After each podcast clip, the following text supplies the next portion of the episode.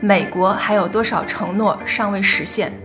在当时法国大革命的背景之下，美国也进行了独立革命，但是当时他所宣扬的这种独立、平等、自由，到最后真的实现了多少呢？他其实就是从这个源头之初，就为我们先解释了一下现在很多问题是怎么流传至今的。而他所选取的一些故事的讲解的例子，就是杰斐逊以及他的三个女儿。我们不可让渡的权利就是生命权、自由权和追求幸福的权利。那这些权利在这些女性身上有吗？显然，她们一个权利也没有享受到。那最后，包括哈利特，我们刚才也讲了，就是说她作为一个黑奴孩子，她不是一个被承认的杰斐逊的女儿。她的父亲就算是杰斐逊，但是因为她母亲的这个黑人血统的问题，她的皮肤也很白，但是她也只能是个黑奴。但是当我带入这样的眼光去看到这些当年的白人奴隶主的时候，我就会觉得感到恐怖。你就真正意识到那段历史的那个血与泪。这其实我们刚才反复已经说到，就是说你受了很好的教育，那么你就应该在你这个知识水平下去，呃，引导你的行为。那么看了这个书，你就会发现，就是说，呃，环境、习惯以及特权对人的这个影响是有多么大。你在受高级的教育，你当你回到这个环境里的时候，你选择做一个什么样的人？这其实是给了人很大的一个诘问吧。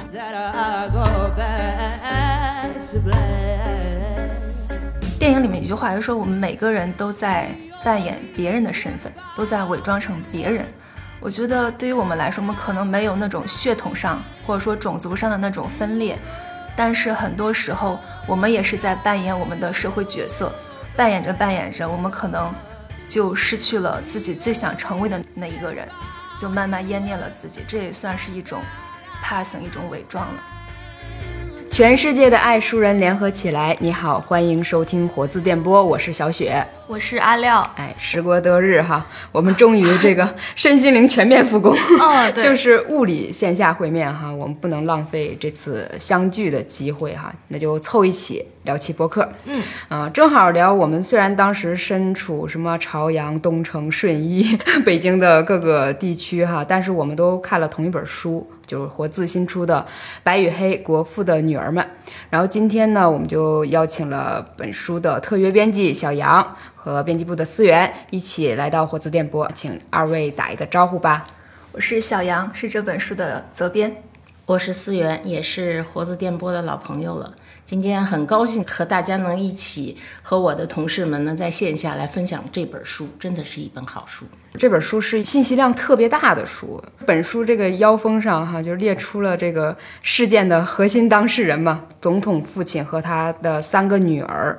然后摘取了三个关键词：黑与白，然后是性别与种族、伪装与真相，还有一句文案。当女性隐藏在时代悲歌中，我们需要重新看见力量。对，然后就感觉是经过数遍提炼，也是缩到了不能再缩的，还是四十几个字哈。嗯，那么大家阅读这本书的时候，肯定有更私人的那个角度，就是读完之后，你自己会列出几个不同的关键词吗？我先抛砖哈，我是有一个特别明显的感受，就是呃细节和时代，或者我就用一个词，就是见微知著。除了这个书里面提炼出来两个关键词，我觉得是肯定不能回避的，就是女性或者说性别以及种族这两个话题以外，我觉得这个见微知著是你一拿到这本书去阅读，就会有一个很直观的感受。你会发现作者一直在爬书，浩如烟海的资料。当然，他是用一个叙述的形式去把这几个人的故事还原出来，但是你可以看到它背后有多少细节，肯定是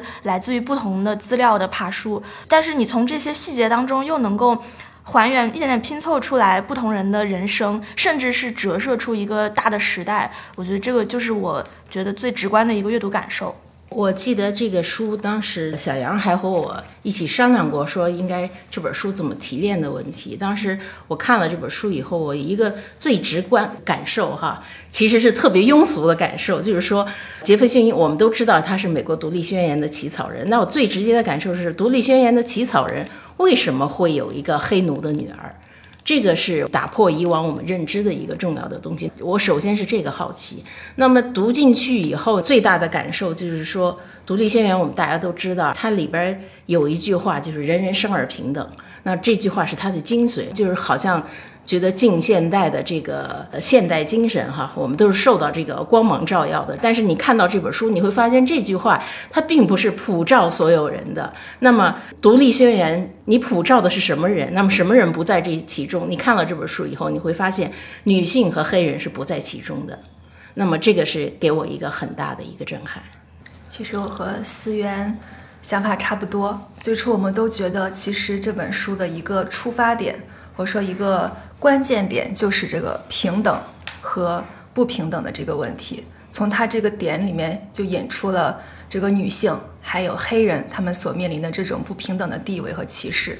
大家很多人都看过《杀死一只知更鸟》，就里面一个黑人被控诉强奸了白人妇女，然后一位白人律师为这个黑人辩护，但是辩护的当时那个法庭上是证据确凿的。所有人也都默认了这个事实是没有反驳余地的，但是最后还是判决了这个黑人是有罪的。然后这个黑人最后就在这种被冤枉的情势之下就被乱枪打死了。它里面有一个点，我觉得和这本书非常有意思的一个连接，就是当时这个白人律师在给这个黑人在法庭上辩护的时候，他引用了。杰斐逊的，我们刚刚谈到这句话“人人生而平等”，然后对所有法庭上人说，这句话是我们的开国元勋所提出来的，我们应该实践这句话，然后等等等等，说了很多很激昂的话。但是，是他们所信奉的这句“人人生而平等”，其实我们通过这本书会发现，这句话背后隐藏了多少虚假的东西，多少我们所不知道的东西。其实这本书作者等于就是为我们祛魅。解释这句“人人生而平等”背后的谎言，或者说一些更真实，可能也不是谎言就是一些更复杂的东西。这是我的一个感触。还有一个就是一个比较关键的点，就是教育的问题，教育或者是和孤独。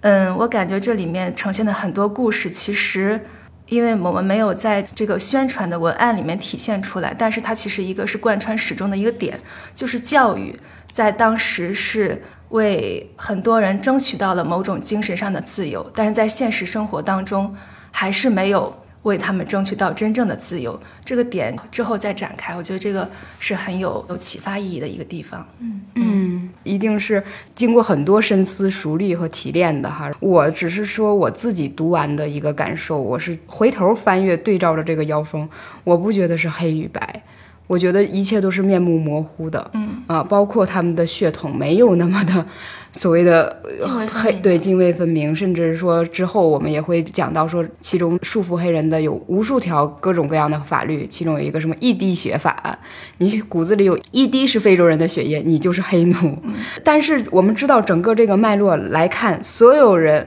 都无法区分出你黑白的一个关系，就他们全面这个大家族里面，杰斐逊的老丈人、他的岳母、他的小姨子，包括他的女儿，还有那个黑人的奶妈，他们之间的性关系诞生了无数的一个后代，怎么能说他们是黑与白呢？就是大家都是一个融合在一起的哈。当然，这个模糊还有其他更多方面，我们可以后面再谈。然后关于性别与种族，就是这个三个女儿的这个人生道路，就是特别让人感慨哈。其实这里面还有。有关于说伪装与真相，我就想到了一个关于这个所谓的传承，其实是一种固守、固守与突破。就是这个三个女儿，她们这个后来的人生选择里，有的人是觉得这个杰斐逊的家族这个名头，我一定要深深的保护好。但是其中有一位，我们知道那黑奴女儿，这个名头无法保护她。我不知道她最后对杰斐逊是一种什么样的印象。但是他最后是伪装成白人的身份，彻底的脱离了这个家族，只有他才突破了这些。说完关键词，可能还是不够清晰哈。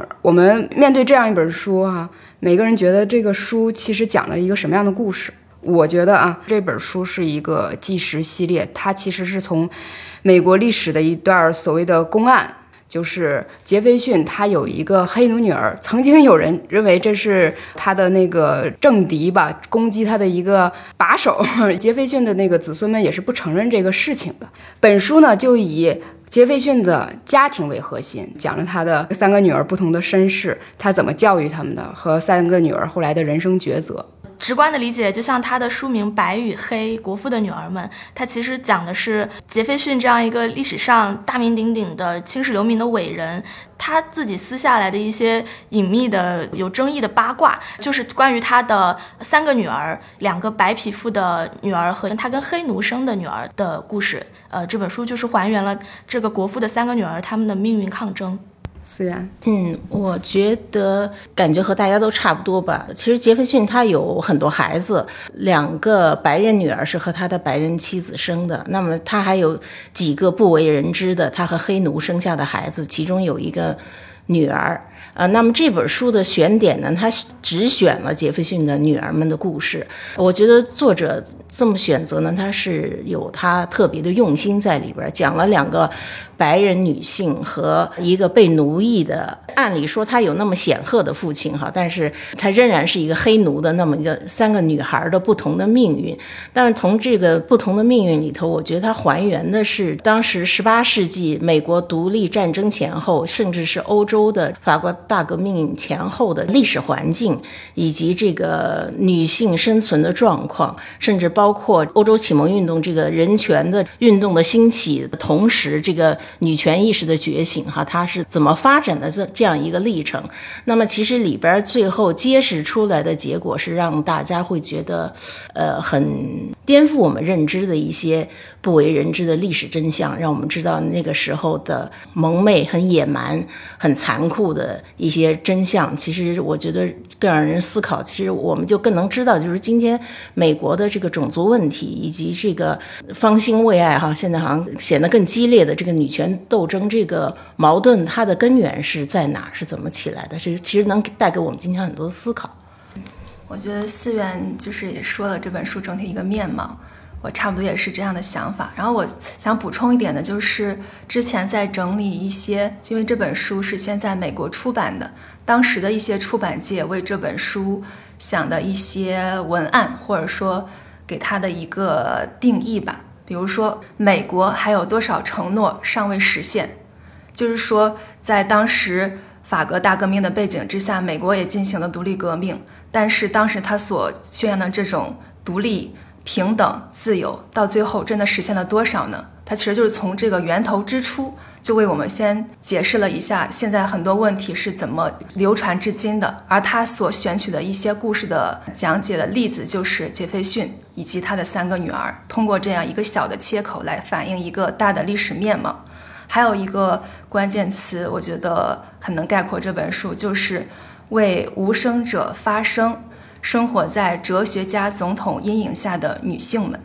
就基本上概括了这本书的整体的简单化的概括，它其实里面有很多很多细节，就像思源刚刚说的，提到很多社会背景。嗯，面对一个。看似是绯闻的一段杰斐逊私事的一个公案，作者用那种类似于侦探小说式的抽丝剥茧的搜集很多证据，来给我们呈现这段历史究竟是不是真的，甚至是真的或假的都不一定是你最后收获的终极答案，而是在这个伏脉千里的这个搜寻证据的过程当中感受到的当时的美国社会的问题，以及到现在我们仍然知道的什么 Black Lives Matters 的呃根源。在哪儿？觉得这个问题好无力啊，是没法解决似的。对，因为我想起昨天我们在也讨论了一下这本书，就是小雪给我看了一下《美国生活中的反智主义》这本书。那本书就是美国的一位学者写的。然后当时和这本书很有意思一点，就是他觉得刚刚咱们提到这段公案，就是当时的一个对他的诬陷，一个八卦，并不是历史的真实。但是这个现在这本书学者他通过自己的。多年的研究就确认了这个事事情确实是真的。对，在当时就是在这本书里面只藏在了注释里。嗯嗯，说因为说有人诬陷他说杰斐逊甚至跟奴隶生了一个杂种，用的是这样很污秽的词。然后底下有一个注释说这是一段著名的公案，但是杰斐逊的孙子解释了这个事儿，说这个孩子是跟那个杰斐逊的侄子生的。如果我们只看这个反智主义这本书的话，会觉得哎。我们当然要相信这个更尊贵的杰斐逊家族的人的这个说法了，但实际上这个后面埋藏了很多。对，其实这个说法是直到一九七几年才被推翻的。在一九七几年之前，美国的正史里面一直都是坚信就是杰斐逊家族的说法，就没有这回事儿。直到那个时候，有一个人开始怀疑，开始去确认这个事情是不是真的，从此才把这些事情的把这些往事都揭开了。嗯，我记得我之前看过一些书，就一直在讲这个杰斐逊的这一段公案的时候，他们在不同的时期，其实好像杰斐逊家族也不有不同的说法。就当时有人攻击这个杰斐逊，他虽然在独立宣里宣扬人权，而且他还明确的写下了这个反对这个黑奴制，但是实际上他自己就是个大庄园主、大奴隶主，而且他会对于这用奴隶来进行投资啊、赚钱，他好像是有很多自得，而且也发表过对这个黑人这个呃很鄙视的这种言论。啊，然后那个时候好像杰斐逊家族的人为了维护他父亲的形象，还承认了他和这个女奴，这叫萨利海明斯的这段绯闻。这其实不能叫绯闻哈，一个奴隶主和他的对他的女奴，那是他的财产，他可以有他的行使权，所以你根本谈不上有什么东西。但是他们后来就把他粉饰为，就说你看他和这个女奴都有了爱情，说明他是一个伟大的、他没有种族偏见的人。有时候就会想起那句话：历史是任人打扮的小姑娘，就是。你出于你什么目的，你可以反复的对这个历史来进行你所需要的一种解释。那么这本书呢，其实它很平实的给我们抽丝剥茧一样，哈，像破案一样的把这个公案给理清楚。然后实际上就是说我们能看到的东西呢，它远比简单的一个结论要复杂的多。今天的读者要来看这本书，我觉得应该是感到的是一个是。对历史的尊重和感受到历史的沉重。是的，其实我们这本书也是我们的。A 纪实里的那个第一本嘛，这个丛书的那个意图就是说，在宏大事实之外，还原细微的那个纪实描述啊，就是以那种有生命感的那种真相拼贴，还原一个立体、真实、复杂的美国。然后我们本期播客的封面图哈，大家可以点开看一下，就是用了一张叫《仁慈神话的背后》的画作。因为杰斐逊和他的黑奴黛妻，我真的可以用这个词来形容，因为他们俩。同居很多年，就是行使一个妻子的权利嘛，还生了好几个孩子，是吗？非常具象的揭开了这个现代新兴国家诞生之初的那种野蛮、不文明、不现代、不上台面，但是无法掩饰的那个东西。我们知道，相比于杰斐逊这个有。肖像流传下来的，代表这个美国精神，并留下这种精神遗产的这个历史的著名人物之外，这个三个女儿的故事才是核心吧？我们刚才可能说很多关键词，大家也会觉得，哎呀，好模糊，怎么这么这么复杂的一个故事呢？我们就先从这个关键点，就是这个三个女儿开始进入吧。这个从小杨开始吧。你作为编辑，你如何介绍这个杰斐逊的这个三个女儿？这个其实也是当时。想过很多遍的问题，就觉得用一两句概括有可能太简单，但是又不得不先这样概述。这三个女儿分别叫玛莎、玛利亚和哈利特。呃，玛莎是大女儿，她因为出生的早，所以在杰斐逊去法国当美国公使的时候就跟着去了，然后在那里接受了很好的启蒙时期的教育，她学到了很多很多知识。回到美国之后呢，又回归了她作为妻子和母亲的身份。一开始他是非常的幻灭的，但是在之后的生活当中，他对自己的期待进行了调整，但还是有点理想男生的状态。就是我们可以看书里的话，会发现他一直在生育，持续不断的生了十二个孩子。在他生完这些孩子之后，他就慢慢的把自己年轻时候未曾施展的抱负，全都转移到了教育子女的这个算是事业之上吧。我们觉得其实这是。算是一种好的结局，但其实也是一个悲剧，因为他其实没有施展自己的人生理想。用现在的我们的说法来说，可能就是大城市高学历女青年回到家乡做小镇家庭妇女这么一种状况，就是非常让人觉得唏嘘的一个故事。二女儿玛利亚呢，其实她没有像她姐姐那样接受那么好的教育，她其实从小是在美国接受的传统教育，她。在我们现在看来，就是一个稍微有点恋爱脑的女孩，有点讨好型人格。从小就除了想谈恋爱、想得到大家的认可和喜爱之外，没有更高的追求。但是，即使这样一个非常简单的人生目标，她都甚至无法真正实现。她也是最后因为不断的生孩子，产生了一些产后的并发症，才二十五岁就去世了。他的故事读的是最让我唏嘘的，因为虽然看起来觉得他好像似乎没有特别远大的人生理想，但是不知道为什么，就是读他的时候我会，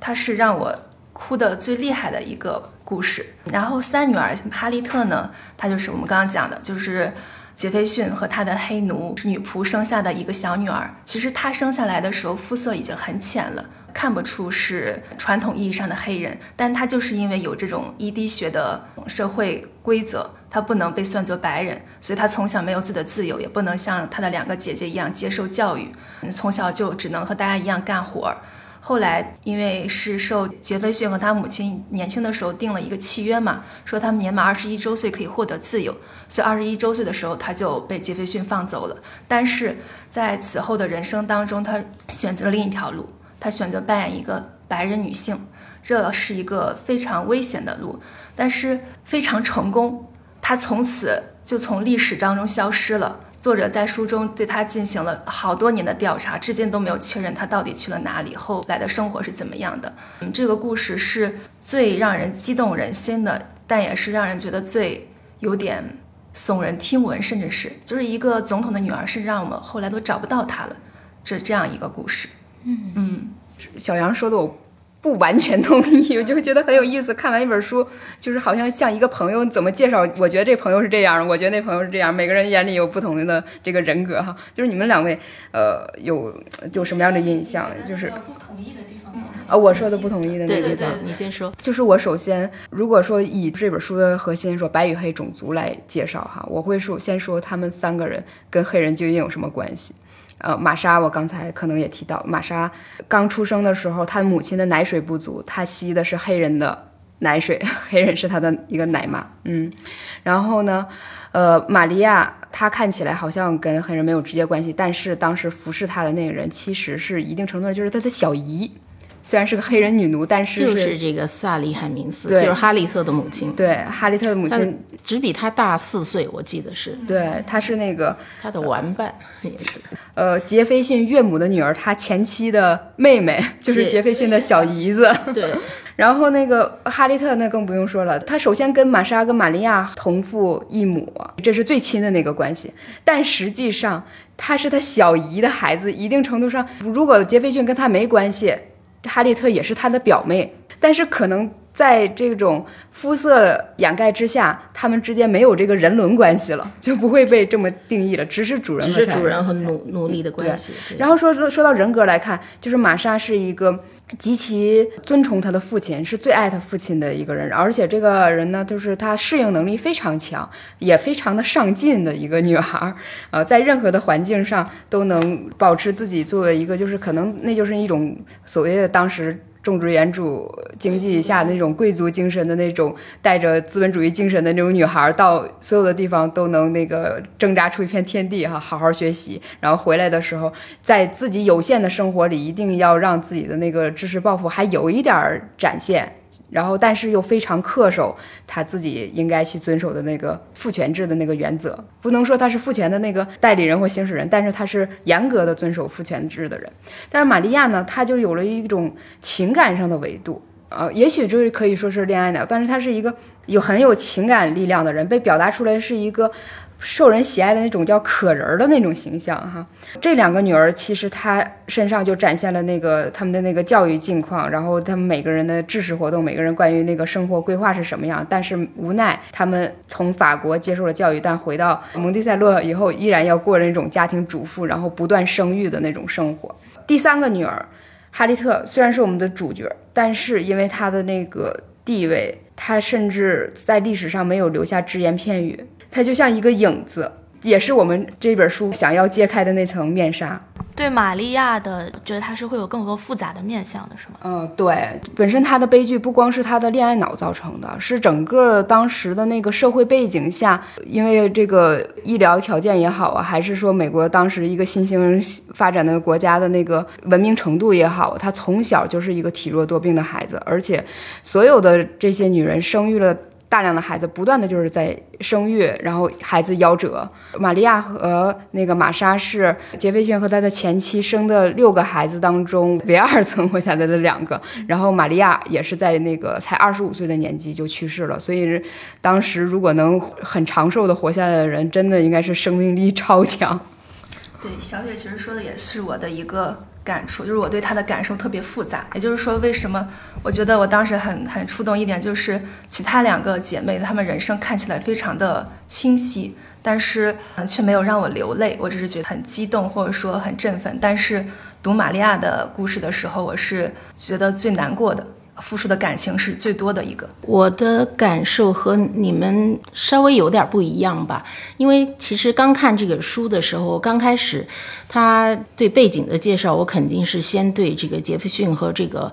他是一个奴隶主，他和黑奴之间的关系这一点是挺让我震惊的，因为书里也大量的表现，就是说他的外公好像就是一个大的奴隶贩子，他的岳父，哎，这个家族也是一个。就是以运贩奴隶为生的，所以妻子的他的岳家有。大量的财富有大量的奴隶，然后呢，这个美国当时的法律就是说，已婚妇女她是没有独立的这个财产权的。那么他的岳父去世的时候呢，他把这个遗产他不能给自己的女儿，他这个遗产是全部给杰斐逊，所以就给了他是多少阴谋的一万一，对，一万一阴谋的园地和一百多个奴隶。那么就是你能看到这个杰斐逊很。很高兴的把这个财产给记录下来，就是他就写这个农庄簿记。对对对，就是他他那个继承到了这么大一笔遗产啊，就就包括他自己原来大概只有几十个黑奴，还不算是特别富有的那样一个大奴隶主。那么现在他的岳父把这个遗产给了他，他有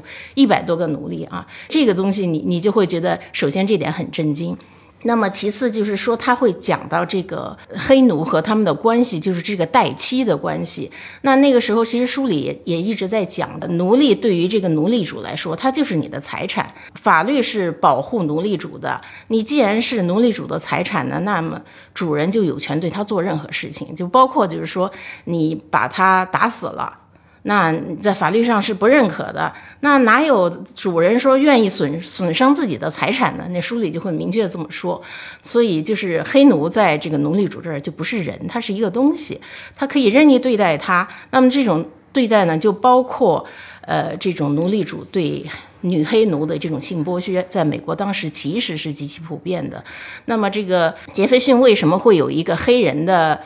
我们说好听一点叫黑奴情人哈，但是让说的难听一点，他也可以叫代妻，但是你你也可以说是性奴啊，怎么说都行。他是怎么来的呢？他是他岳父，哎，跟一个漂亮的女黑奴生了一个孩子以后，等于是说这个黑奴是他妻子的，其实是同父异母的妹妹。那么这个妹妹出生了以后，她也很漂亮，在他的妻子临死的时候。呃，他写了一个细节，他妻子临死的时候给这个呃萨利海明斯送了一个礼物，是一个铃铛。那铃铛象征着什么呢？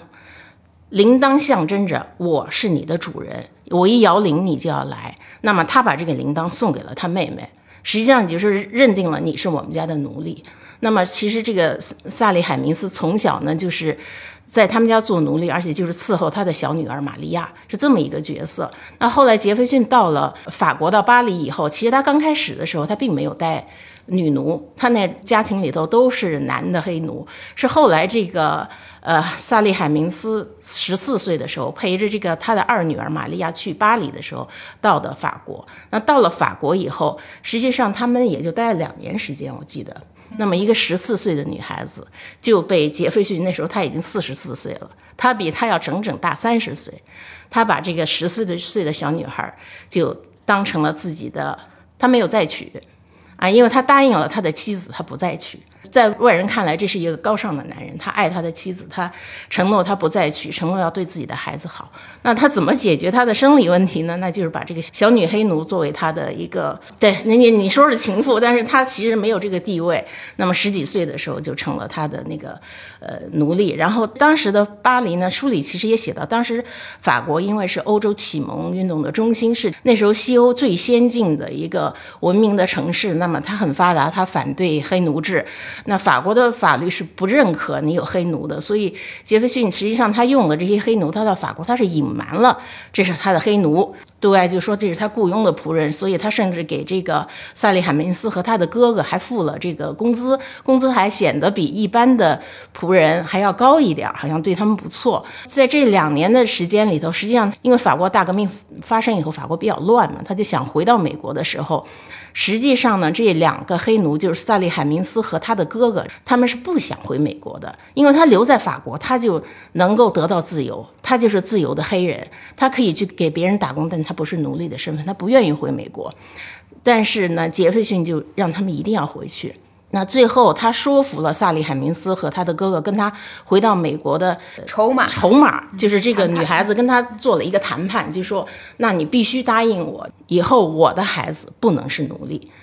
最后就是谈判的结果呢，就是说在十四岁之前，萨利海明斯生的这个黑奴的孩子。可以不干活，不下地干活，不去田里头摘棉花或怎么样。在他二十一岁的时候，他的孩子们应该能够脱离这个奴隶的身份。那么。杰斐逊就答应了他，所以才回来。那回来以后，其实书里后边我们看到，他实际上这个承诺并没有实现。就是等到这个哈利特十四岁以后，哎，立马赶下地干活去了。就他是从来没有把这个当做他的女儿。那么这是一些背景。之前你也讲到，这个玛莎她从小她吃的是一个黑人奶妈的奶哈，所以她身体变得很强壮。那其实这个奶妈琢磨不多，但是那几句话我觉得我看了也非常感慨。其实这个奶妈叫乌苏拉。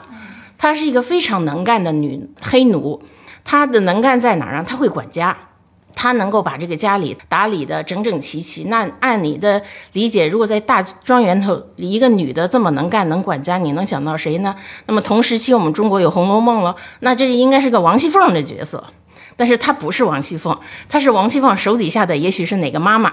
啊，一个特别能干的妈妈。但是她没有那些妈妈那么好的条件，她因为她没有人权，她本来就是把她弄过来是管家的。她的丈夫也很能干，也是就是把杰斐逊的庄园能打理得井井有条。但是他们俩都只是黑奴，就是这些东西你能看到，就是说一个奴隶主和黑奴的这种关系，呃，黑人的这种非人的地位。那么其实刚才说到这三个女儿哈，我看的时候，其实我三个人都让我感慨万分，但肯定是这个玛莎给我的刺激更大。就是刚才小杨也讲到，就是她随她父亲到了法国以后，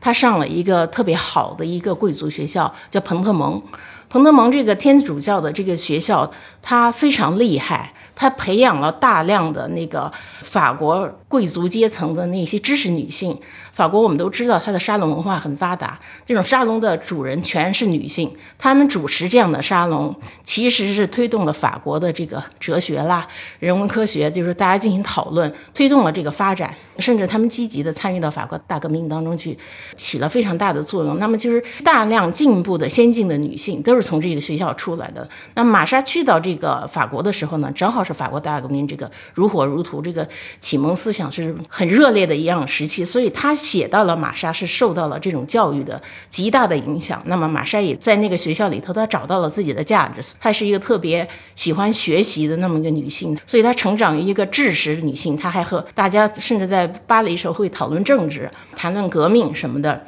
但是就是这样一个女性，你以为她回到了美国，她会成为？美国女性的革命的先知，或者女权的先知，并没有让人感觉得非常感慨的，就是这一点。就是实际上，你说当时那个法国大革命的时候，这个法国人也出了人权宣言嘛。那么，法国人权宣言出来以后，法国的女性的知识分子敏感的这个反映到说，这个人权宣言里头，他对女性是不公平的，这是男人的人权宣言，所以他当时就马上出了一个女性的公民的人权宣言，他作为对这个的补足。那这样人人生而平等，法律面前人人平等，这个人人你才能是达到真正的这种目的。所以就是这些东西，其实在那种刺激下，我就觉得对玛莎，她她不可能不知道。他也不可能不了解，那么这种东西它其实是影响到了美国。那么在玛莎刚回国的时候，美国的一些先进的女性也开始投入到这种革命当中，也会去呼吁女性的权利，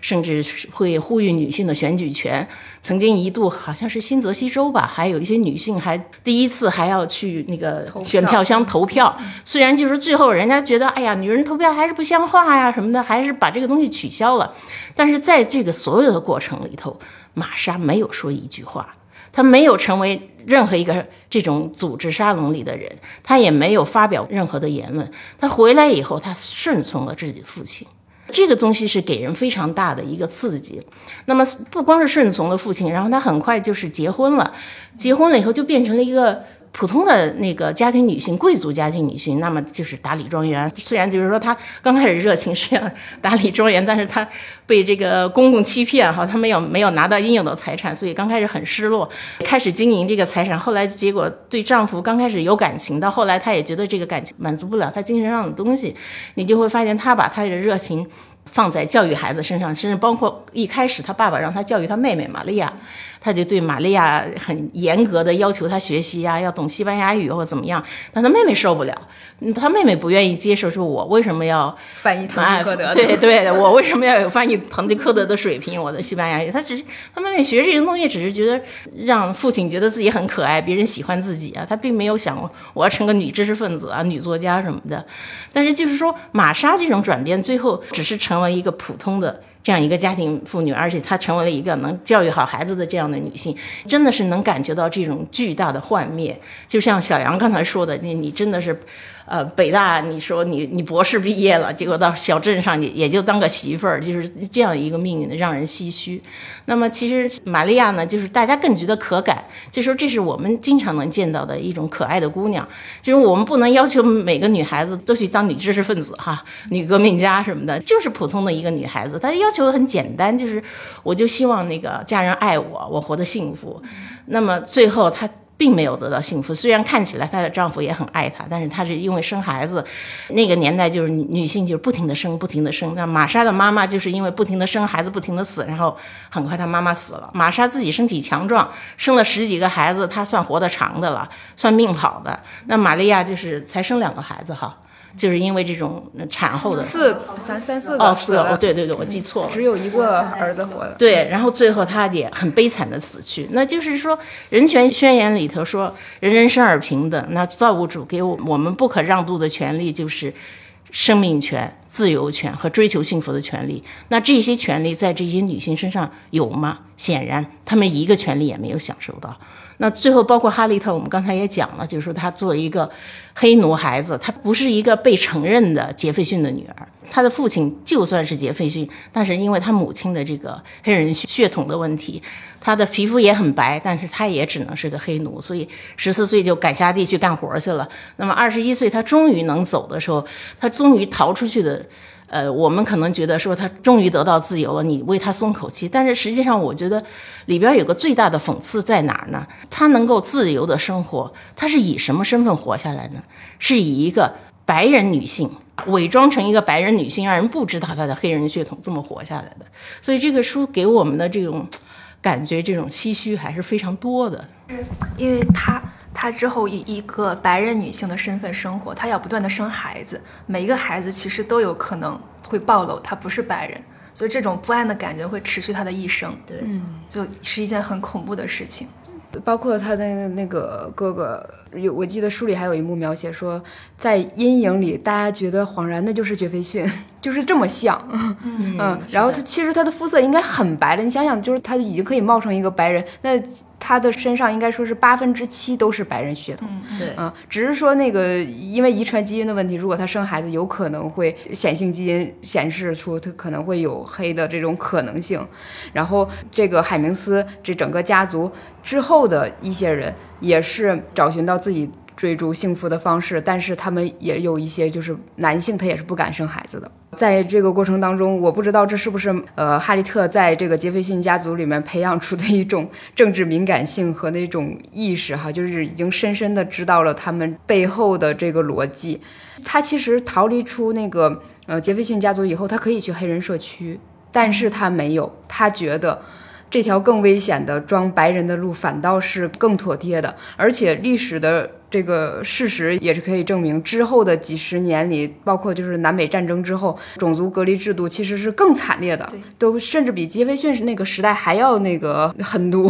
还要猛烈，就是很难想象，如果他当时稍微对他们的这个仁慈，所谓的仁慈，就是松懈了自己的这个这根弦儿，这根意志力，也许。后面这个结局更不堪设想。嗯，刚才那个思源提到的时候，说有很多那种颠覆和那个撕裂的感觉哈，这这点我也是觉得这本书。它之所以给我感觉特别丰厚、特别复杂的一个部分，哈，我自己也是，就是抛砖说一下，就是除了这几个女儿的那个故事里面，以前我从来没有注意到，就是第一次看到的那些东西，就是都有哪些哈？因为刚才虽然讲到说，呃，玛莎和玛利亚第一次去法国，尤其是对玛莎，她的那个影响是非常非常大的。就我第一次知道，哦，原来。天主教它的那个疑点的力量这般的强大哈，就是我们知道那个宗教改革 对于这个资产阶级革命就是有多么重要哈，但是也许并不是因为天主教，我们不不谈这些它是否落后或怎么样哈，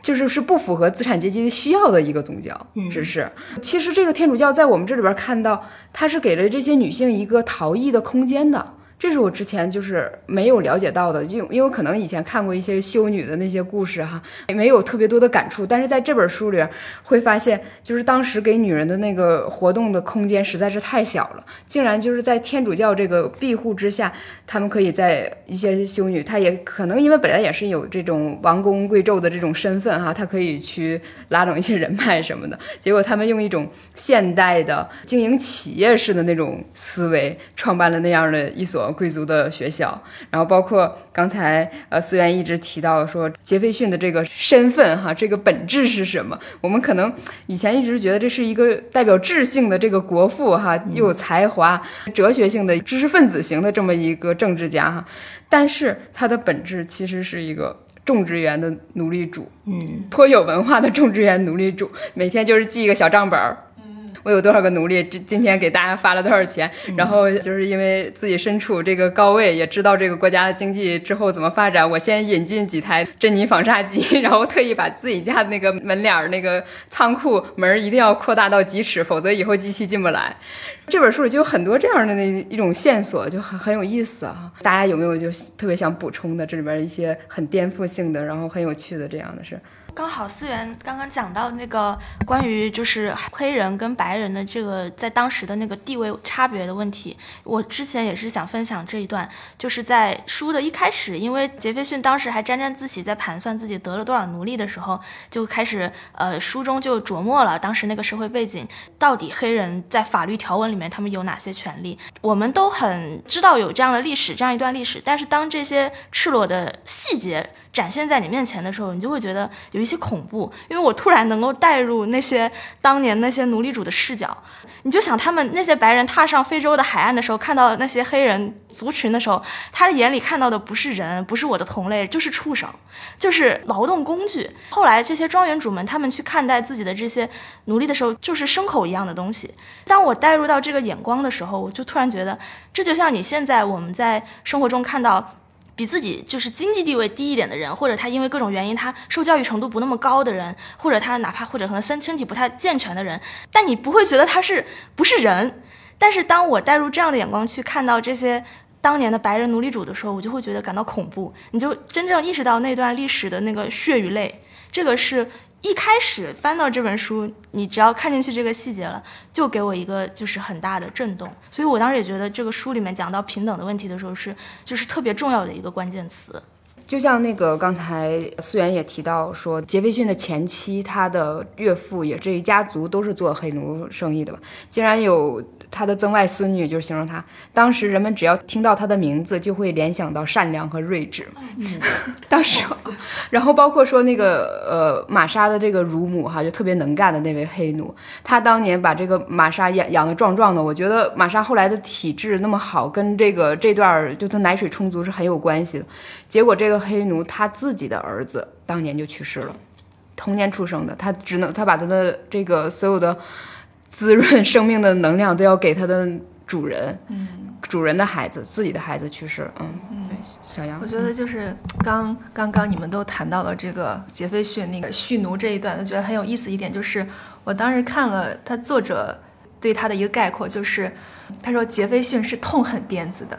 但是他是一个劝解大师，他是怎么做的呢？就是。他名义上就说啊，这些黑奴可以按自己的想法自己来做自己的事情，但是他当没有完成他工作量的时候，他就有一个工头去拿鞭子去鞭打这些人，鞭打这些黑奴，然后把他们折磨的，就是要么就死去了，要么就重伤。这种情况下，基本上杰斐逊不会管。如果有人来找杰斐逊，他就会说：“哎呀，怎么动起了鞭子？就是会有这么这么严重的事。”他他还是会任由那个工头去管，知道可能会马上要闹出人命了，他就会出现一下，出现一下就开始劝说，发挥他的劝解功能，说这件事情没有那么严重啦，等等等等。就是他不到万不得已的时候，是不会破坏这种平衡。他就是就非非常有意思的把这一点，就是现在看来就是一个非常伪善，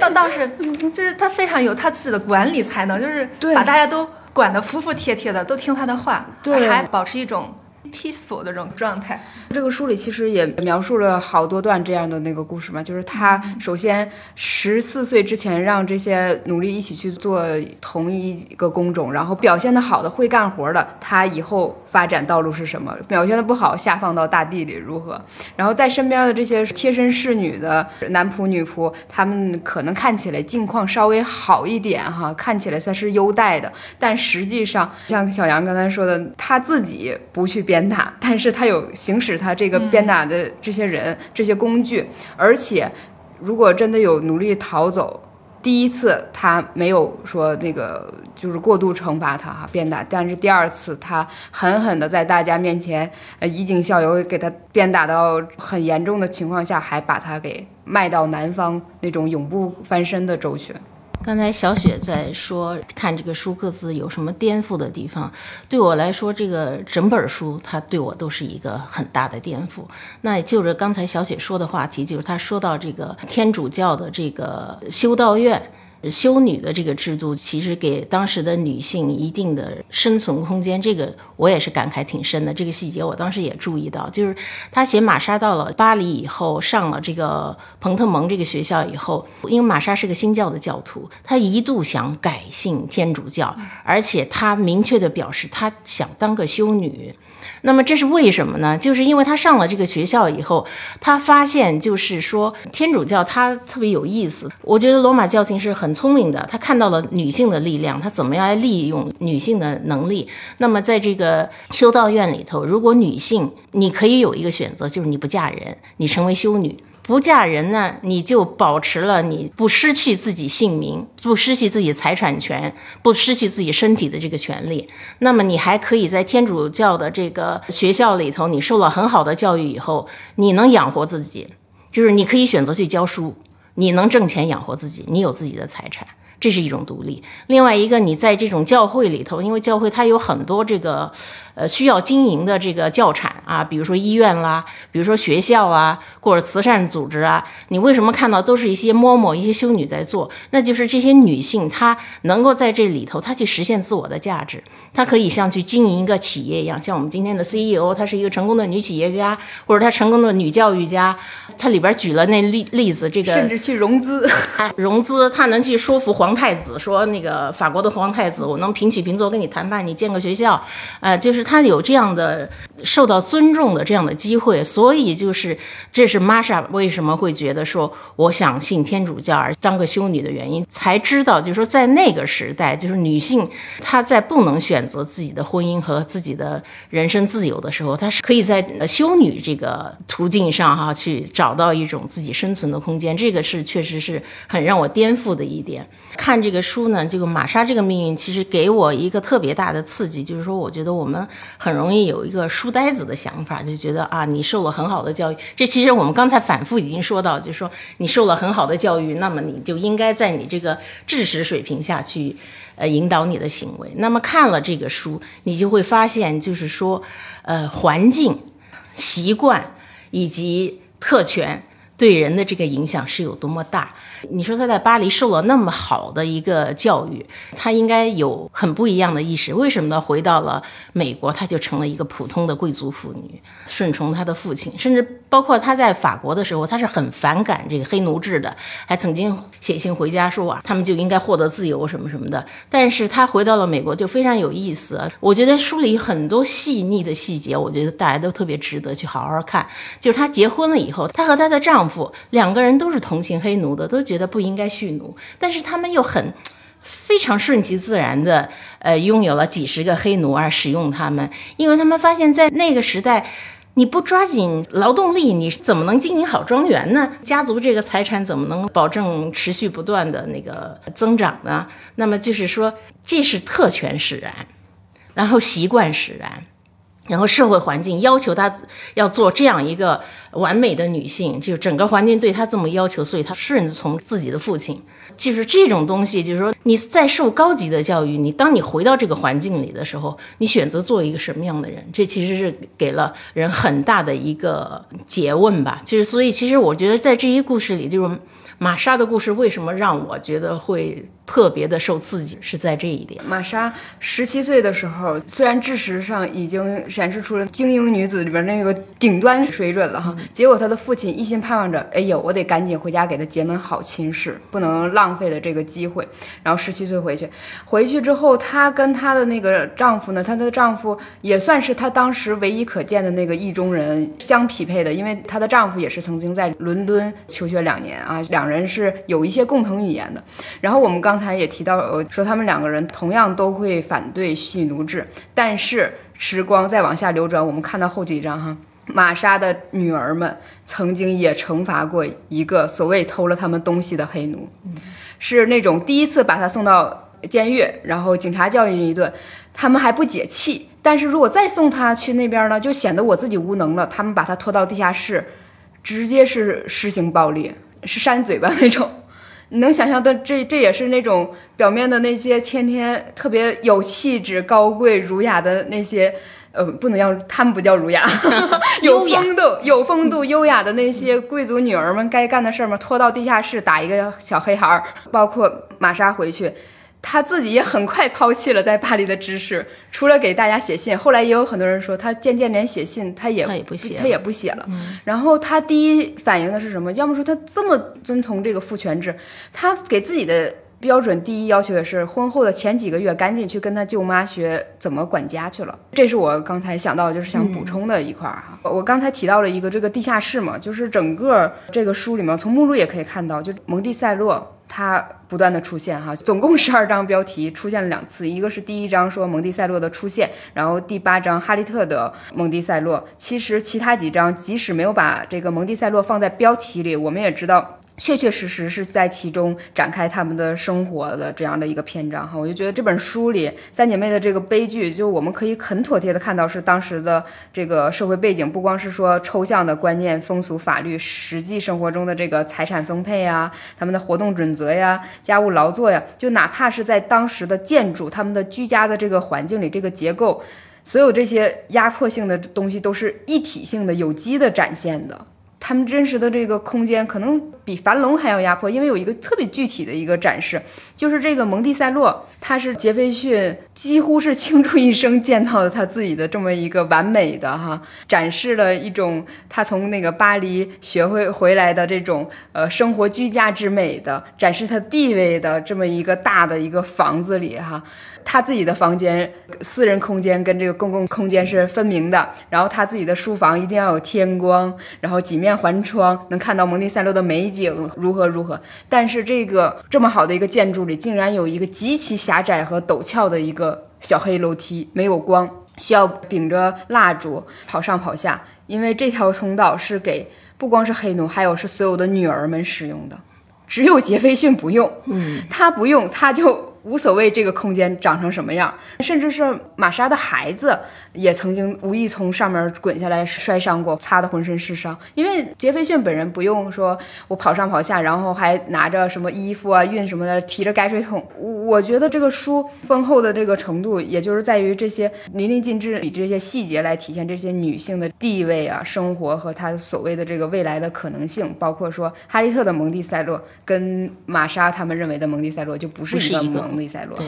然后玛莎她虽然在蒙蒂塞洛也有自己。特别难受的一面 就是他自己的那个房间也很小，然后只有一个小小的壁橱的一个小桌，好像勉强的可以作为他的一张写信的一张桌子。然后玛莎的这些他的这个上进和爱学习也交给了他的几个女儿们。想象到吗？这个杰斐逊的这些孙女们也没有条件好好看书，在蒙蒂塞洛，每天就因为各种生活的琐事儿，呃，如何去学管家呀，然后如何去接待宾客呀，没有时间学习。他们特别想去一个叫什么白杨林庄的一个地方，只有那个地方吧，因为它的那个建筑空间就是没有那么多的房间，他们才可以得以跟杰斐逊稍微亲近一些。虽然杰斐逊认为女孩们你们不要读什么小说，有一些没有必要的想象力会教坏你们，然后也对他们的读书也。不在意，但是给他自己的侄儿想一些那个呃书目书单的时候，就要好好列这个拉丁语的书系，怎么你一步步进入利用书单。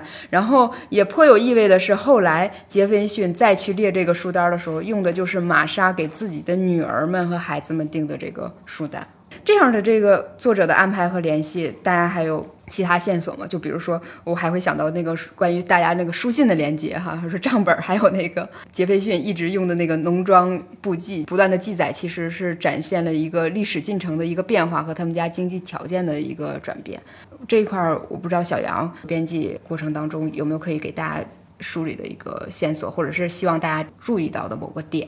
这本书里面它有两个关于。蒙蒂塞洛庄园的一个题目上的有意思的点，就是它一开始这个主题叫做蒙蒂塞洛庄园，然后到了后半部分，它又出现了一个蒙蒂塞洛庄园。它一开始这个庄园其实是以杰斐逊的视角进入的，他杰斐逊和他的父亲甚至跟祖辈一样，都喜欢搞建筑，算是那一代知识分子的一种兴趣吧。但是他在设计这个庄园的时候，完全把它设计成了。男性化视角的一个庄园，就像小黑刚刚说的，就是他自己的房间要求又大又宽敞又有光，环境又好，但是他的女儿们只能通过狭窄的楼梯上去，还有奴隶们。后来有很多学者都研究过这个问题，他们都觉得很奇怪，为什么看起来这样好的一个庄园，在设计上有这么多缺陷，看起来我们现在有点难以理解。但是通过这本书可以很好知道，它其实都是以男性视角以及白人视角来设计的，根本没有考虑其他人的需求。所以我们会看到奴隶们都被赶到那种又黑又狭窄的空间，他的女儿们也没有书房可以读。其实他们女儿自己的房间也是没窗户的。对，都是这样子。就是不管是他的女儿，就是还是他的奴隶们，基本上没有生活空间，只是一个满足睡觉的需求的而已，没有生活性。这是一个这个庄园最大的一个问题。再一个就是刚刚提到的这种课程上的设置。我当时很感慨的一点，就是因为他当时提到了很多关于法国启蒙时期女性需要学习哪些课程。像玛莎给她的女儿设计课程的时候，比如说要学习拉丁语、学习古典文学、学习科学、历史、生物等等各方面。但是在杰斐逊看来，学习这些东西都没有用。他觉得，比如说修辞学吧，他会觉得一个女性学习修辞学有什么用呢？嗯，他自己会持这样的观点。当时的很多社会上的所谓的绅士都觉得女性就应该学一些可爱的又不实用的东西，比如跳跳舞啦、弹弹琴啦，就这种。如果更想学习那些东西，他们觉得是一种僭越。因为像杰斐逊他自己都会觉得，像研究这些科学、社会、历史是男人应该干的东西，因为那些伟大理想都是由男人构造的，所以这些想法不可。避免的就反映在了他对待他女儿以及他孙女的方式上，甚至就在他晚年为自己建筑一所大学，为了纪念自己生平的成就，但是基本没有女性的空间，全都是男性去入学，他的外孙女们甚至都不能去那里上学。就书里有过展现，就是孙女们其实特别兴奋自己的这个爷爷哈建立这样的大学，结果他们不能进那课堂。嗯，那个课堂是不允许女性进入的。虽然他们最开始在组建大学的时候，跟各个教授有这样的在家庭聚会上的这种认识和这种交流，但是永远不能进入他们的课堂。大家读书都读得特别的有意思哈，就是读得很细，能去注意到很多细节。我觉得我听了我也很有启发。然后最大一个感受就是说，这个书的写作啊，是那种润物细无声的写作，它里边没有任何情绪性的东西，人没有挑动的这种话，没有跳出来批判谁，它全是靠大量的细节。大量的事实给你一点一点的铺陈，然后你从这些细节里头，你能读到很多真相，一点点的积累起来，你就会觉得触目惊心。但实际上他写的非常平和，给我们一个很大的启示哈，就是说这个非虚构的写作它应该是什么样的？其实美国他提出来这个非虚构写作的时候，希望的就是说非虚构写作要接近真相嘛。那你要给人真相的话，你是用什么来说服人？那不是说空洞的喊几句话，就是比如说我们在书里读到了这么多有关黑人的问题啦，有关女性生存的这种问题，都特别的触目惊心。我们读到这种东西，不是为了站队，而是说你真正的你在历史里去，你你去了解真相，你对待历史的态度，其实就是你对待现实的态度。这本书它，我觉得给我们特别多的启示，就是说它不光是告诉了我们真相，同时就是作者的写作也能告诉我们，非虚构的写作它应该是一个。个什么样子？其实这也是这个小杨应该比较清楚。这这套书都是你负责，就是《A 纪实》这套书，其实在选编上它是出于一个什么目的？哈，其实我觉得你也可以多介绍几句。主要选取的书目全都是非虚构系列，但是这些非虚构呢，它有各种不同。有的其实就是很多获得普利策奖的记者他自己通过多年的调查去写的，比如说研究一个贫民窟，或者说研究。一种假药，像一些止痛药，它所带来的一些恶果，或者说有一本书很有意思，是谈到马丁路德金是如何被一个人杀害，在这之后的四十几天之内，大家是如何追捕这个人的，就非常的细节，它那个过程其实你看起来就像小说，这种非虚构是一种方式，就像读小说般那种快感。还有一种非虚构，就像我们这个白与黑，它是一种很平实的，不进行一些情感的渲染，或者说很激烈的口号，它就是把那事实摆在你面前，很简单，就是这是一种学者式的写法，它是另外一种非虚构。包括我在现在马上要进行的一本书，是谈美国麦卡锡主义时期关于一部电影《正午》它所经历的前前后后的事件，它也是一种史料的爬梯，但是它呈现出的面貌让你觉得。波澜不惊，但是你觉得惊心动魄那样一种感觉。所以，我们这个 A 纪实，这个 A 代表的是什么？就是其实就是 America 美国，但是它其实更多的是把它抽象化了，没有那么强烈的国别地域指征，它更多的是一种我感觉是一种思维方式，一种视野。我们刚好讲到书里面的这个独特的写作方式，然后刚刚小雪就是大家讲到这个蒙蒂塞洛庄园的建造啊等等的时候，我就想到那段话是作者在里面考据了一下这个蒙蒂塞洛整个建筑的它的特点，它是如何的体现这种不平等、这种畸形的，我就给大家念一小段啊。去瞧瞧蒙蒂塞洛的建筑，就能一眼看穿这一点。主人起居的中心地带是全家的核心，舒适的客人区与主人起居区在同一层楼上，却隔开了一段距离。一架狭窄的楼梯通向楼上的小房间，他女儿及其全家人就住在这里。然后，在一个如此痴迷精神生活的家庭里，哪儿都没有一个专门用来阅读和写作的空间。而阅读和写作正是这些妇女们她们生活的核心，但现实却是，她们要阅读、要回复的信件散放在各处，只能随时抓住空隙，在地下室或厨房的管家位置上飞快地写上几句。就是说，这个阅读和写作空间，当然那个呃杰斐逊自己是拥有的，但是这些女性，更不要说奴隶了，她们都是没有这样的空间的地位，实现她们的精神生活的。然后最后这一章有一个这样的总结。杰斐逊被这些女性环绕着，他对她们挚爱有加，甚至鼓励她们读书。然而，以现代人的眼光来看，他仍然暴露出了自己革命的局限性。培养女性不应该是让她们为成长中的国家做出贡献，不应该是让她们准备成为公民。相反，她们应该被教成宜人的、理性的伴侣和陪聊的人。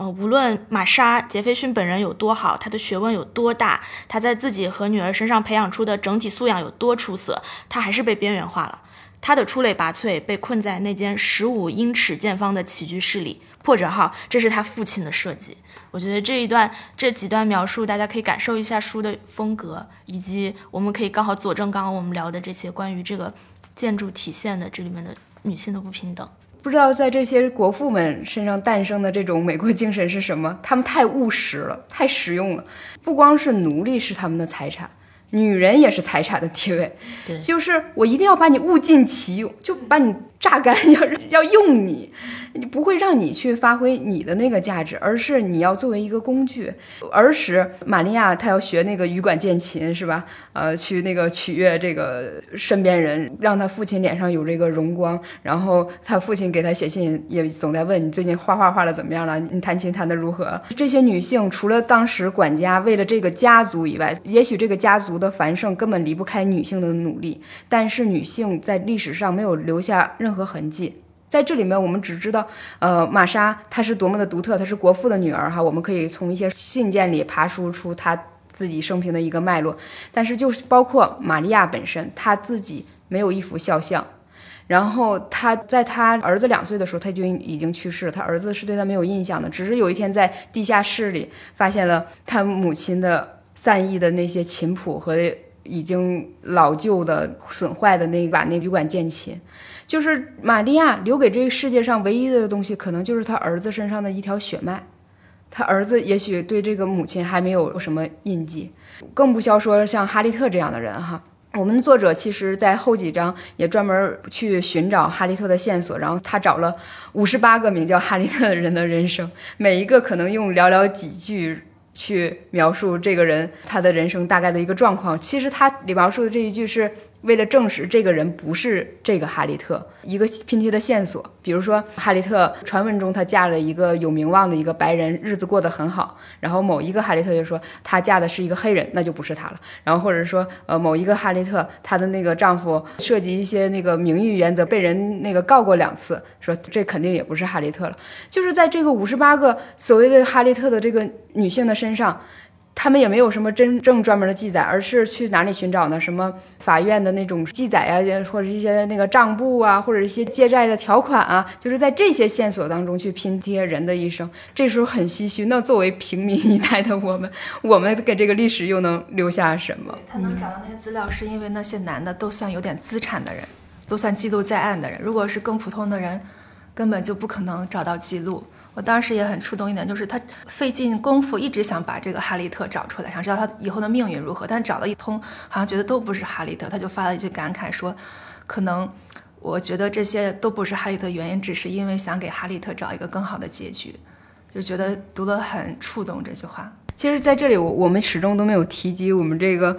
啊优秀的作者的名字，就是凯瑟琳·克里森哈，真的感觉他。太勇敢了，难以想象。其实这本书出来，有没有被杰斐逊的那些后人去追责，或者是如何啊？因为我知道，就是这个书到最后，其实也是说蒙蒂塞洛最后也不属于杰斐逊家族了，因为杰斐逊临死的时候留下了一堆债务，哪怕是说去发行彩票，然后去弥补这个债务，也根本无法偿还。只是杰斐逊家族的这些人。得到的唯一的一个所谓的优待或者一个特权，就是只是可以葬在这个蒙蒂塞洛的这个公墓里。但是仅是这一个姓氏，就是被他们争夺的这么一个对象哈。我们知道说海明斯的有有一某一位后代，其实是跟这个杰斐逊家族的人是见过一次面的，但是他们说我们的后代能不能进这个杰斐逊的这个公墓里是被拒绝的。说他们打开门的时候，还是这个杰斐逊的孙子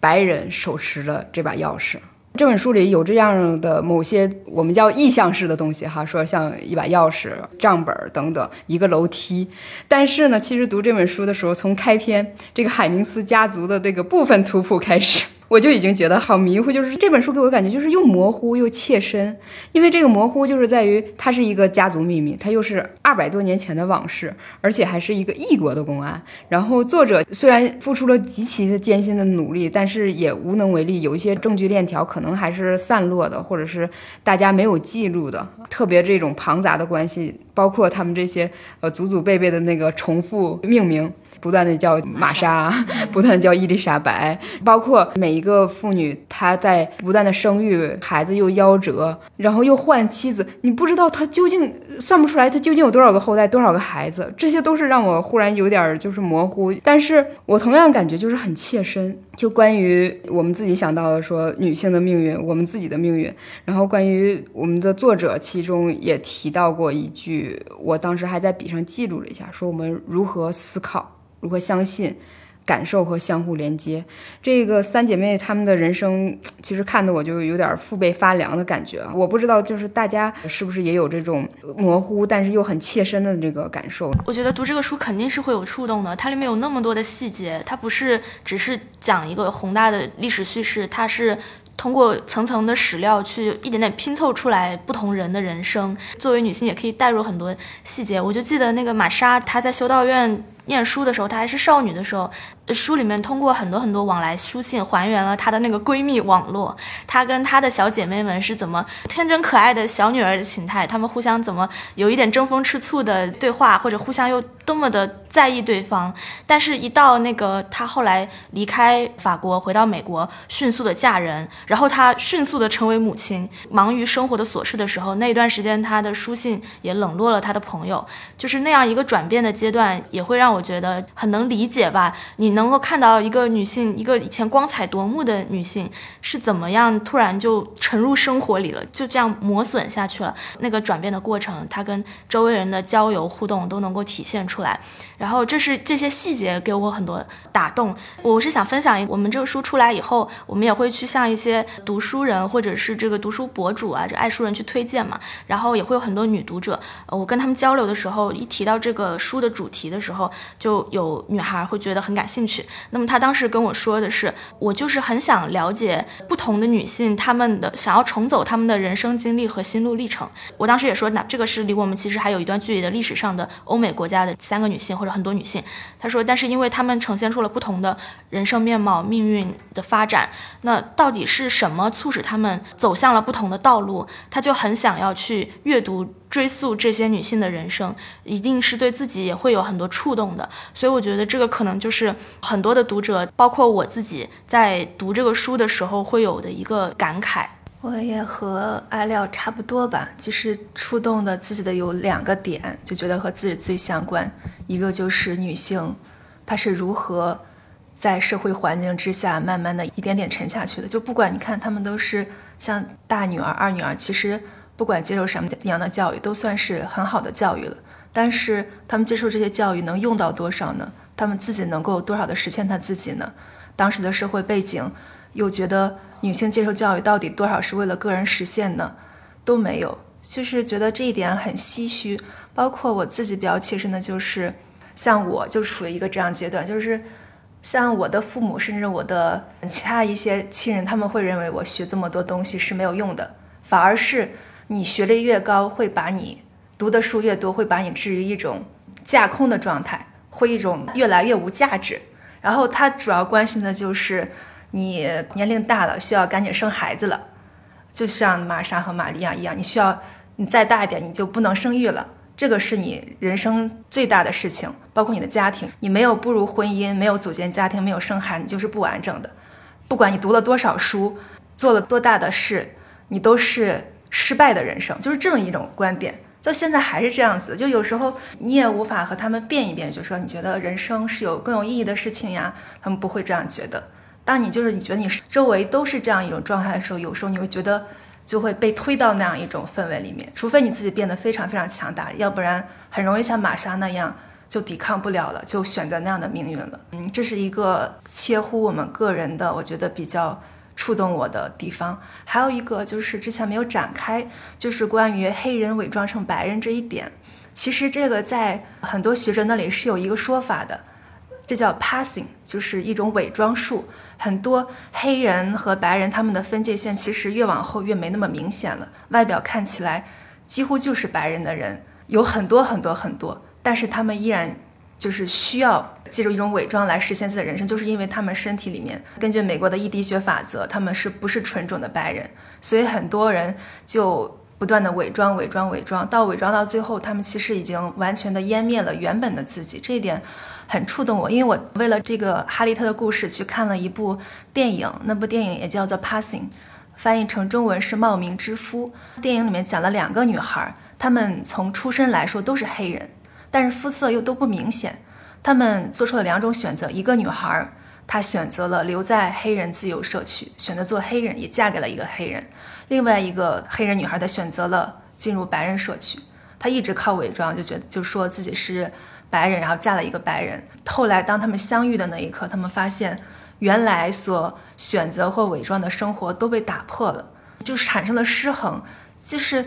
即使是选择做黑人，他们也不得不受白人这种眼光的影响。他们甚至会有时候，即使做黑人，他会觉得自己的黑人同类很讨厌。慢慢，他的思维方式就会被白人这种视角所影响。然后选择做白人的那一部分呢，就觉得每天战战兢兢，自己越来越变得不像自己了。这样下来，他就产生了一种精神迷茫，有一种失去自我的感觉。电影里面有句话就说：“我们每个人都在扮演别人的身份，都在伪装成别人。”我觉得对于我们来说，我们可能没有那种血统上。或者说种族上的那种分裂，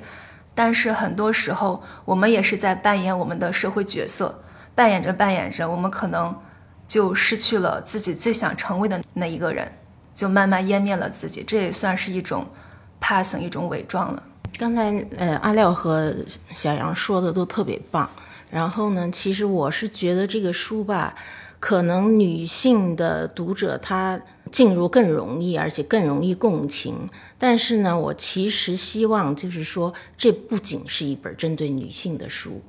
我希望是更多的所有的人都来读这个书，来正视历史。我们今天为什么要读它？那首先肯定是这个标志性的这个人物嘛，杰斐逊《独立宣言》的起草人，人人生而平等，这是现代文明的一个基石。它不仅是资产阶级革命的一个非常宝贵的财产，它甚至是就是也影响到整个现代文明，都是受它影响。连反对资产阶级的马克思都给给这个以高度的评价。人权这是一个我们现代人共同的追求。那么在这样一个提出了这个现代人权观念的这么一个人，他的行为以及他对待周围人的方式，其实包括当时的美国社会，就是说你在这个法案里头。你在你的政治主张里头，你许诺的这些东西，你不仅没有给你的身边的人，那我们还值得思考的是，到今天他是不是兑现了这种承诺？这种诘问我们是一定要有。其实，在我们今天依然存在着很多的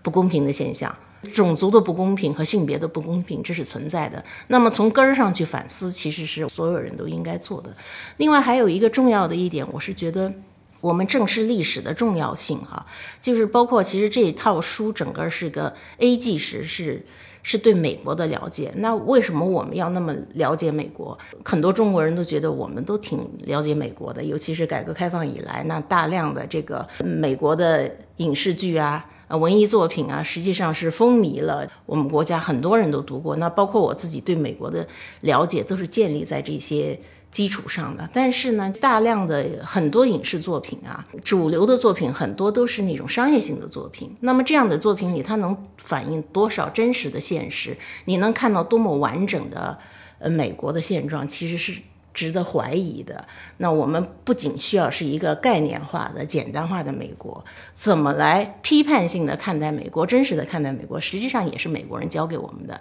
就包括他们的非虚构写作，就包括《白与黑》这个书，包括我们 A G 时选的这一系列的书，它对美国社会层面的各个方面，它都有深入的、细致的这样的一种调查。和对真相的一种不能叫揭露，就是说他真实的表达，要让我们去真实的了解这个呃社会的制度啊，或者是这个呃文明发展过程中它它有什么样的问题，看到了这些东西，我们才能更好的做我们自己，发展我们自己。那为什么要说这么多？就是最近联合现实，就是说。有两件事让我还是有所触动哈，一个就是这两天大家给我看那个说美国人因为受了我们拍长津湖的刺激，他们自己也以长津湖为那个题材拍了一部叫《忠诚》的电影。那有人就发给我看这个预告片，那大家都在其实是在当笑话来看哈，说你他把这个呃中国志愿军的这火力描写的那么强大，大家都笑说我们要那么强大，没准那时候麦克阿瑟都给俘虏了都说不准哈。而且他那个。主角明显的就是一个黑人，那你看这种东西，你一方面是看笑话，但是如果这样的主流大片它大行其道，就是它有很高的票房，那么大家就会得出一个错误的历史的认识，这就是编造历史了。一个首先就是说中国。首先，自古以来就是强大而爱欺负别人的啊，就是你你的能力特别强，那美国被他欺负由来已久，这不符合事实。另外一个就是他遮蔽了，就一个事实，就是说黑人的地位在。当时是一个什么状况？他有那么高的地位，就是说已经做到飞行员啊，甚至成为一个英雄嘛？那么你你去看真实的黑人历史，在当时他们。都还没有受到很公正的一个待遇。实际上，我是觉得这些年就是好莱坞一直在做这个政治正确。你看起来他是在提高那个黑人的地位，实际上它是另外一种遮蔽，就是他用这种，就是说你。在一个不可能黑人有很高地位的一个历史时期，你让黑人成为那个时时代的主流英雄，实际上是就是把当时他们真实的那种遭遇给遮蔽了。这是一种编造历史的方式。你你要看到《忠诚》这样电影，你当然可以看作一个娱乐片，但是你要知道对待历史的态度是，也许是要看《白与黑》这样的书才能获得的。那么还有一个就是说，我们现在。这也是从这个影视剧的大家的这种评论里头来的，就是大家看到很多影视剧会去批评它。我就觉得现在大家现代意识提升了，那么就会批评古装剧里头，哎，这个女性的这个意识你怎么不够先进啊？啊，你怎么没有那么了不起啊？我是觉得有了现代意识，知道女性要争取自己的地位，这个事情没有问题。但是你要，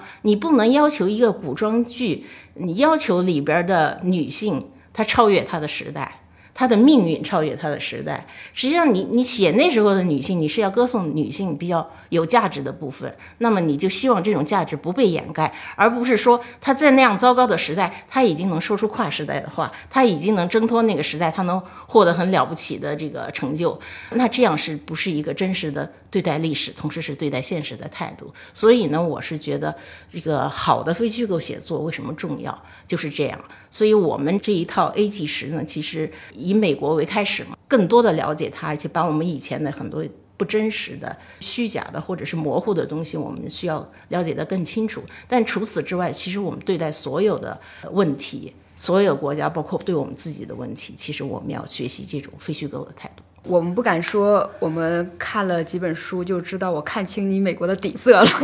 对。但是这本书它有不断可以深挖和再展开的空间。我们今天。其实提到的很多点往下延伸也好，但是最重要的还是思源不断提到的那点，就是诘问。刚才小杨提到那本书里，我这两天我们俩都有翻阅哈，就是说那个美国生活中的反智主义，然后里面有一章叫说绅士的衰落。由此可以看，杰斐逊这个国父们这个时代是作者其实心里。向往的，或者是认为国家知识分子他们应该有的那种形象，知识分子和政治这种干预的这种关系哈。然后这里面也提到说，当时国父们那个时代的时候，就有其他那些比较激进的反对派什么的，也会认为你们这种精英教育就是在拉大跟我们普通人的鸿沟。然后美国人就一直希望我们要建立一种普通学校，只要学做工，学我们当下应该学的就可以，不要想那个那种什么高精尖的教育，那只是在拉大我们的距离。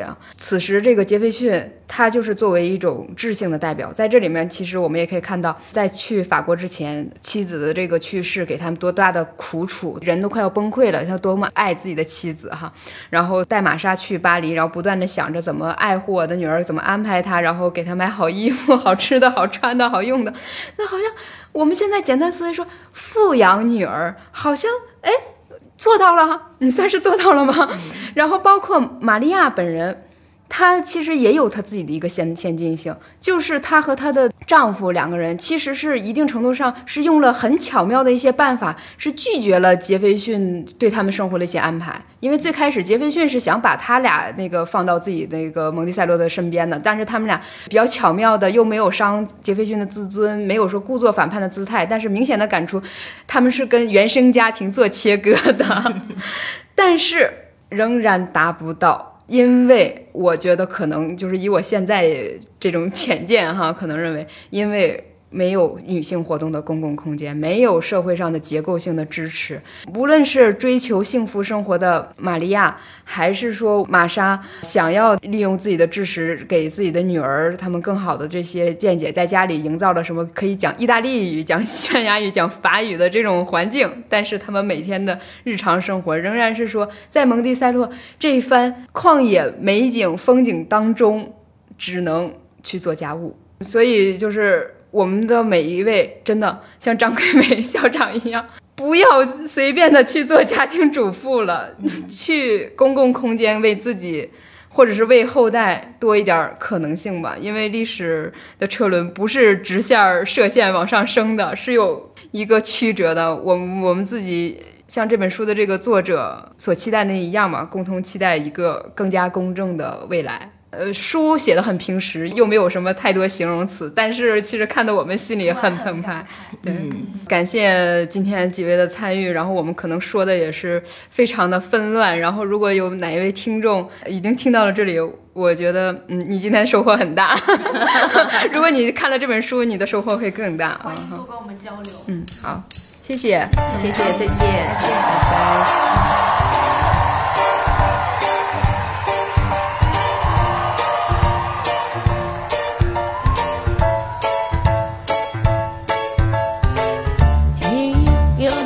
no time to regret Care of his deep way Where he'll sing, oh, sing back